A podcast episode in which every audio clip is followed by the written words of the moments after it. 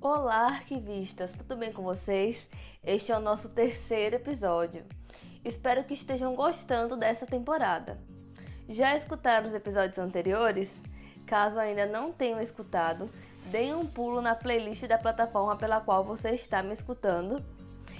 Já temos episódios disponíveis. E sem mais delongas, no episódio de hoje, você pode ser o herói da sua própria história.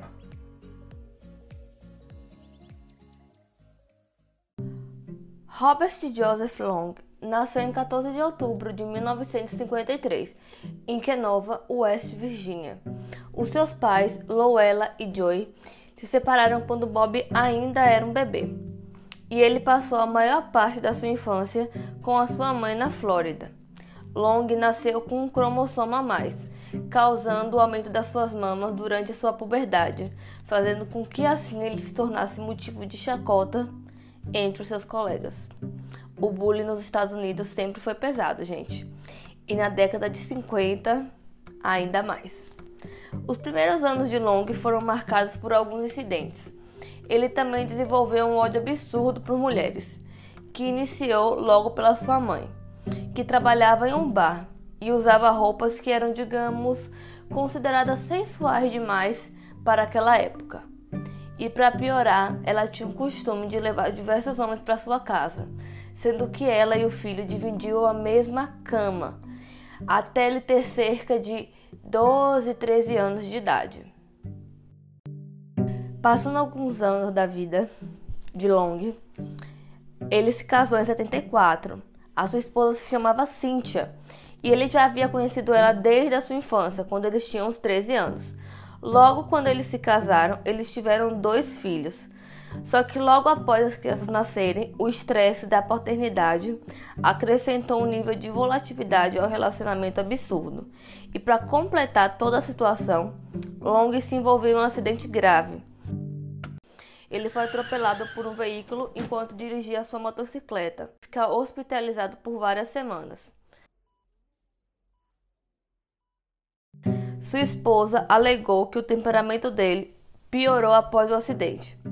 Se ele já tinha um temperamento hostil, passou a ser fisicamente violento com ela e impaciente com os filhos. E ainda por cima, começou a ter desejos sexuais estranhos e sadistas, muitas vezes compulsivo e perigoso. Os analistas de crime atribuem posteriormente seu caráter violento a uma obsessão sexual rotulando-o de sadista sexual. Nos anos 80, 1980, seis anos depois desse relacionamento, Cynthia finalmente pediu divórcio. E aí o Long foi morar com uma amiga, a Sharon, que logo um tempo depois já fez uma denúncia por agressão e estupro sobre ele. Começo de tudo, eu não sei nem que, como é que ela teve coragem de dar abrigo para esse doente, né? Porque se um cara se divorcia da mulher sobre a acusação que ele agredia ela, era um maníaco sexual, era um estúpido com os filhos, eu nem o contato dele no telefone ia querer ter. Mas eu não tô culpando ela por ter sido abusada, nem nada do tipo, porque a culpa nunca é da vítima. Mas eu nunca querer ter contato com um doente desse, né? Continuando. No outono de 83, três anos depois, ele foi acusado de, de entregar uma carta e fotografias inapropriadas com conotação sexual a uma garota de 12 anos na Flórida. Por, por este crime, ele recebeu apenas uma curta condenação. E após isso, ele se mudou para Long Beach, Califórnia, onde alugou o quarto e deu início a uma onda de estupros. Porém, tais crimes nunca foram investigados. Agora eu vou falar muito rapidamente, muito mesmo, sobre a personagem central de tudo isso. Lisa McVeigh nasceu em 1966. Ela tinha uma mãe viciada em drogas que a obrigou a ir morar com sua avó quando ela tinha 14 anos de idade, na cidade onde Long começou a agir. O que será relatado a seguir não é indicado para pessoas extremamente sensíveis, pois pode vir a despertar gatilhos emocionais. Long, então, na primavera de 84, decidiu dar o que foi chamado de salto criminal na sua vida. cometeu seu primeiro assassinato. De início, ele queria apenas satisfazer suas insanidades sexuais, que não eram poucas. Ele pegou uma jovem prostituta chamada Arts Wick em março de 84. Depois de agredir e estuprá-la, ele decidiu que aquilo não era o suficiente, então resolveu que iria estrangulá-la até a sua morte. Em maio daquele mesmo ano, enquanto dirigia na Nebraska Avenue, em Tampa, a cidade, ele ofereceu uma carona. Ele avistou uma jovem e ofereceu uma carona. Ela se chamava Lana Long. Ela resolveu aceitar essa carona. Gente, é importante sempre acentuar aqui que nos Estados Unidos era super comum naquele período aceitar carona. Homem ou mulher ofereciam caronas e aceitavam caronas. E até hoje, a depender do local, é comum isso ainda. Então, voltando. Só que logo ele tirou o carro da estrada e puxou uma faca. Quando ela começou a gritar, a tentar lutar, ele a amarrou e dirigiu para uma estrada mais remota onde a estuprou e estrangulou. Segundo, segundo a polícia, o corpo de Lana foi encontrado com o rosto para baixo alguns dias depois, as mãos amarradas atrás das costas e as pernas bem afastadas. A próxima vítima dele foi Michelle Sims, uma prostituta de 22 anos. Depois de atraí-la para o carro dele, como sempre, né? Ele a espancou e a estuprou, antes de cortar sua garganta repetidas vezes. Detetives ligaram o assassinato de Sims ao de Lana. Quando o mesmo material, uma fibra de nylon vermelha, foi encontrado em ambas as mulheres. A polícia descobriu a quarta vítima de Long, Elizabeth Londeck, cerca de, cerca de 17 dias depois que ela foi morta. O corpo dela estava muito decomposto quando é, os detetives encontraram. Ela estava deitada de costas, completamente, completamente vestida. Segundo a polícia, Londerbeck era diferente das outras vítimas, pois ela não era usuária de drogas, não era prostituta e nem era stripper, o que mudava o seu modus operandi. Mas afinal, o que é modus operandi? Eu vou dar uma pausinha aqui no caso para explicar para vocês. O modus operandi equivale a um conjunto de elementos funcionais necessário para o total sucesso do crime, ou seja, tem o objetivo de não ser capturado. Isso inclui o disfarce da, vo da voz, limpar a cena do crime, remover evidências, planejamento, rota de fuga, dentre outros. Geralmente, um serial ele segue um padrão certo. Por exemplo, escolhe sempre prostitutas, usuárias de drogas, porque são pessoas excluídas da sociedade o qual ele acredita que a polícia não vai procurar sempre suas vítimas. Um grande exemplo foi um serial do Alasca, que ele demorou anos para ser encontrado porque ele matava apenas prostitutas. Então a polícia nunca parava para investigar esse caso, até que uma delas conseguia se salvar e aí ela lutou até provar que ele era um assassino em série. Diversos assassinos têm o seu modo operandi, que é diferente da sua assinatura, mas o modo operandi ele pode mudar de vez em quando.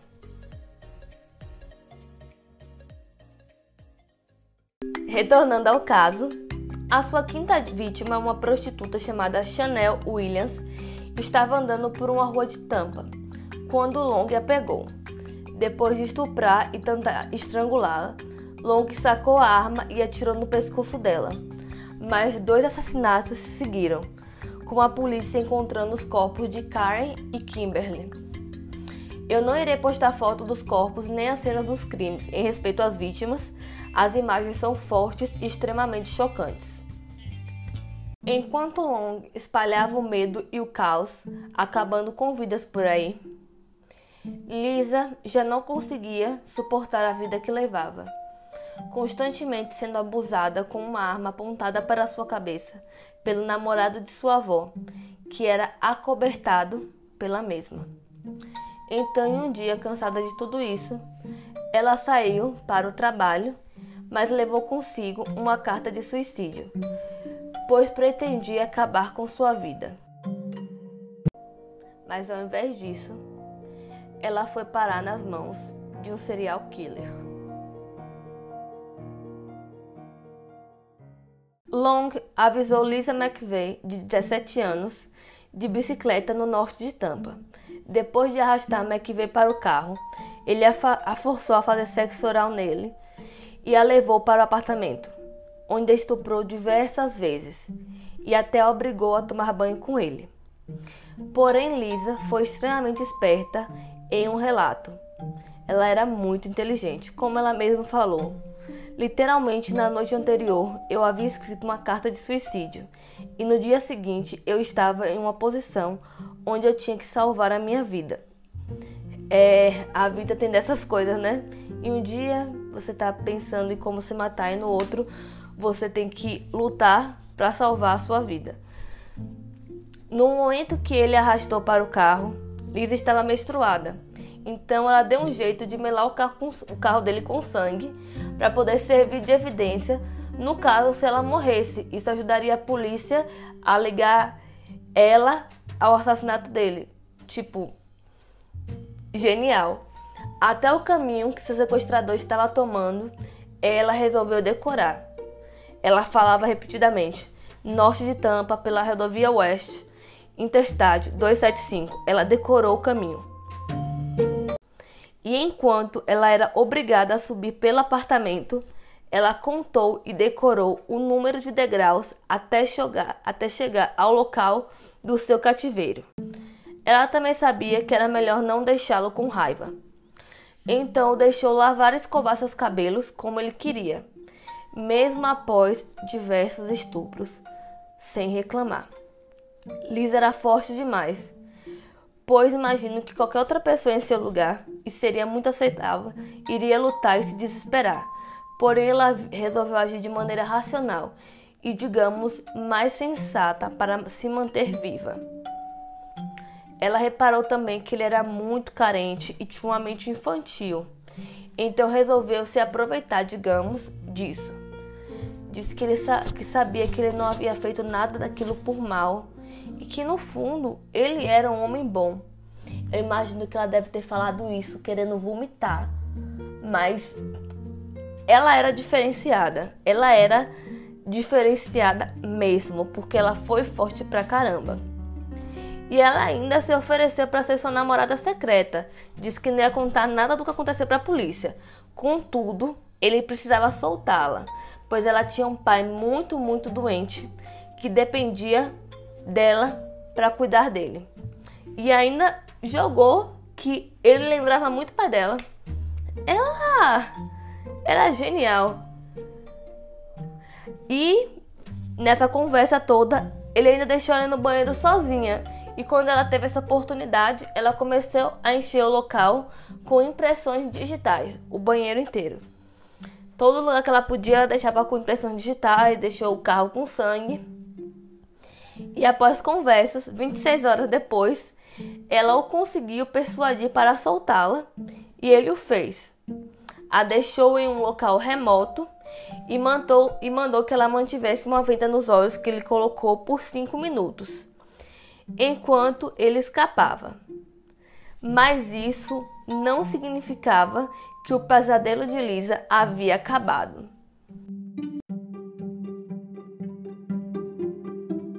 Ao chegar em casa 26 horas depois, ela foi questionada sobre seu paradeiro. Mas ao contar a história real, ela foi espancada e interrogada por 5 horas por sua avó e o namorado dela, que não acreditavam de jeito nenhum no que ela havia falado. E como o desaparecimento de uma menor tinha que ser noticiado para a polícia, eles haviam noticiado depois de 24 horas, né? Mas ela apareceu duas horas depois e eles não acreditavam nela e eles bateram, agrediram, mas ela manteve seu relato consistente. Então eles resolveram ligar para a polícia e a polícia disse que queria falar com ela. Então a Lisa contou para a polícia que ela tinha guardado em sua memória vários relatos importantes sobre o detalhe do sequestro e que ela tinha deixado intencionalmente impressões digitais em várias superfícies, que ela tinha manchado o carro de sangue para caso ela morresse, é, a polícia conseguisse identificá-lo, mas a polícia não acreditou de início, achou que ela estava inventando uma mentira para poder disfarçar que ela tinha fugido. Mas um detetive especial acreditou nela e depois de algumas investigações é, confirmou-se que realmente ela estava falando a verdade. E através da descrição que ela fez de Long e de seu veículo e da rota que eles tomaram, junto com outros detalhes, a polícia conseguiu rastreá-lo e o conectou a outros crimes. No caso, o sequestrador de, de Lisa era Long, o serial killer. Mas, ainda após o sequestro dela, quando ele a soltou, ele matou mais duas mulheres, Virginia e Kim. Mas a sua onda de crimes não iria durar por muito tempo. Oficiais logo começaram a operação de vigilância e em 16 de novembro de 84 ele foi preso por agressão sexual e pelo sequestro de McVeigh.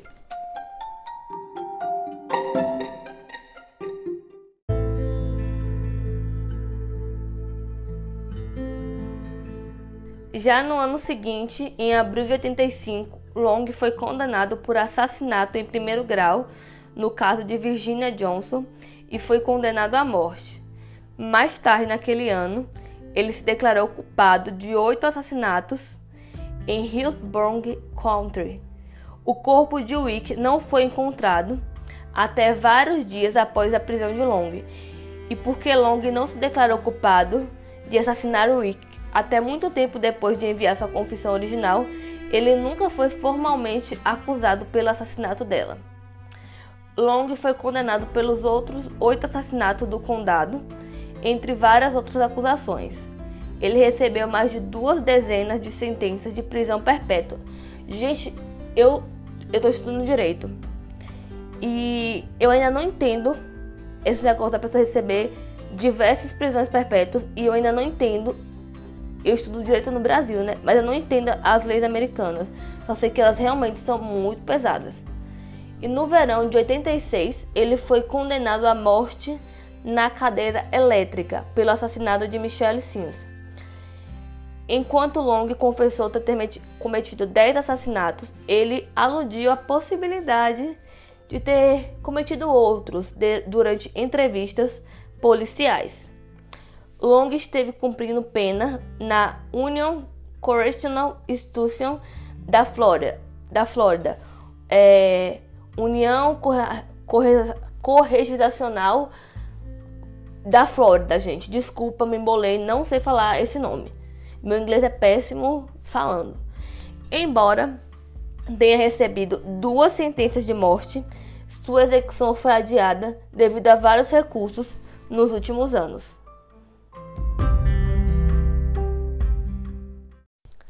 Contanto, em 23 de maio de 2019, ele fora executado por injeção letal. A execução foi testemunhada por McVeigh, que estava sentada na primeira fila. Ela disse: Eu queria ser a primeira e a última pessoa que ele viu. Mas ele, no entanto, não abriu os olhos. Gente, só uma observação aqui. Ele foi, sim, condenado à cadeira elétrica. Porém, em 2019, a morte por cadeira elétrica já tinha sido suspensa no estado da Flórida e o único meio que é aceito agora é injeção letal. Então teve que usar injeção letal. Mas muitos queriam que ele fosse queimado na cadeira elétrica mesmo. Um tempo depois, em 94, Lisa McVeigh começou a trabalhar para o Departamento de Parques e Recreação no condado. Quando ela relatou uma invasão no escritório, o policial que apareceu no local disse: Nossa, você tem atitude de policial, já pensou nisso? Em 99, ela foi transferida para o gabinete do xerife do condado, como despachante e tornou-se deputada da reserva. Ela se inscreveu na academia de polícia e foi nomeada em 2004. Atualmente, ela trabalha no mesmo departamento que encontrou e prendeu seu raptor, especializada no combate a crimes sexuais e na proteção de crianças. Ela também trabalha como oficial de recursos do ensino médio e usa sua história para ensinar aos alunos como lidar com situações potencialmente perigosas. Lisa não voltou para a casa da sua avó e nem para a casa da sua mãe. Ela foi morar com, ela foi adotada pelo xerife que cuidou do seu caso, o detetive no caso.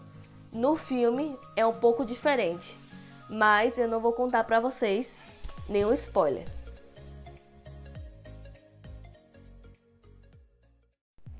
Lisa se tornou de fato a heroína da sua própria história. Graças a ela, muitas mulheres tiveram justiça e outras deixaram de se tornar possíveis vítimas. Ela também serve de inspiração para muitas outras. Você pode assistir o filme Acredite em Mim, O Rapto de Lisa McVeigh, que é uma fiel adaptação à história real. Bem, o episódio de hoje termina por aqui. Espero que tenham gostado desse caso. Não esqueçam de seguir o podcast pela plataforma pela qual você está me escutando. Vai também lá no nosso Instagram, curte e comenta nossos posts. Comenta também quais casos você gostaria de ver por aqui. E não esqueça de compartilhar os episódios com um amigo seu, uma namorada um namorado. Um super beijo e até domingo que vem.